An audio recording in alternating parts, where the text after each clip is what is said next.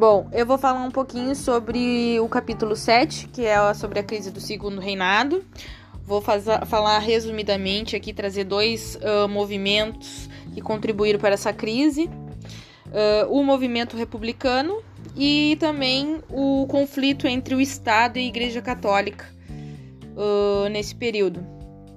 Bom, um pouquinho do, sobre o movimento republicano. Uh, esse movimento republicano ele vai se dar início lá com, a, com as leis para abolição da escravatura no Brasil, né, caminhando para a extinção da escravatura.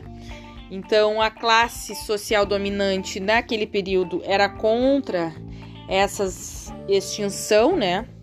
Ah, até porque eram senhores de engenho, fazendeiros, cafeeiros, que utilizavam a mão de obra barata, né, a mão de obra escrava, e não queriam perder essa mão de obra.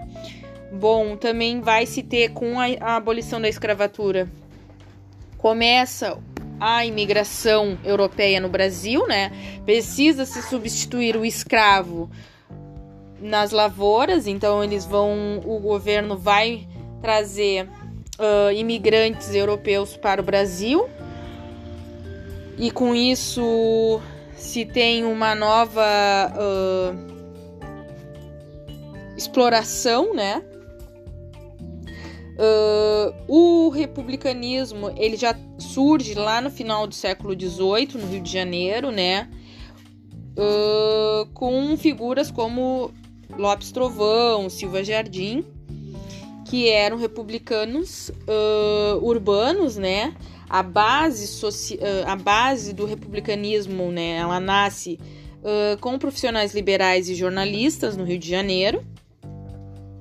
Só que o diferencial vai ocorrer em São Paulo, né? A novidade foi o surgimento do republicanismo em São Paulo, vai se ter a criação de um partido republicano paulista em 1873, né, onde esse partido é a maioria dos seus integrantes são burgueses, né, das fazendas de café.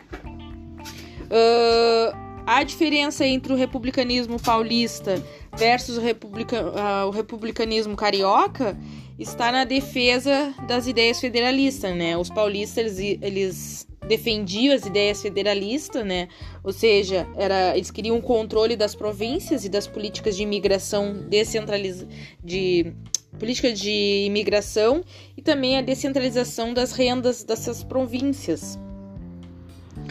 Uh, outro fator que eu trago aqui resumidamente é o atrito entre o Estado e a Igreja. Até 1870, a Igreja Católica no Brasil ela é dominada pelo Estado. Quem denomina bispos, padres, é o Estado, fica a cargo do Estado, né? Só que a partir de 1870 entra uma figura uh, vinda do, da Europa, né? Dom Vital, que é um bispo que vai assumir a diocese de Olinda. Bom, e quando ele vem, ele vem com as ideias do Vaticano, né? pregando a Igreja Católica. Só que quando ele chega no Brasil, ele se depara com uma situação bem diferente, né? A Igreja a Católica no Brasil estava sob o comando do Estado e não mais do Vaticano. Uh, não tinha essa ligação com o Vaticano, não se tinha uma, um conselho com, um, com o Vaticano sobre o que se fazia, qual, é, qual era a função da igreja aqui no, no Brasil. Uh, quando ele, Dom Vital entra, ele vai começar a a assumir essa política, né, uh, a partir do Vaticano. E isso vai gerar muito conflito, porque o, os grupos católicos que se tinha no Brasil, ele, além de ser comandado pelo Estado, esses grupos, na sua maioria, eram formados por uh, integrantes maçônicos, né? Seitas maçônicas, o que vai de uh, contra os preceitos católicos. Bom, uh, muitos padres naquele período, além de participar de eventos uh, maçônicos, eles também tinham discursos maçônicos, o que gerava grandes conflitos com esse bispo, com os bispos católicos, né?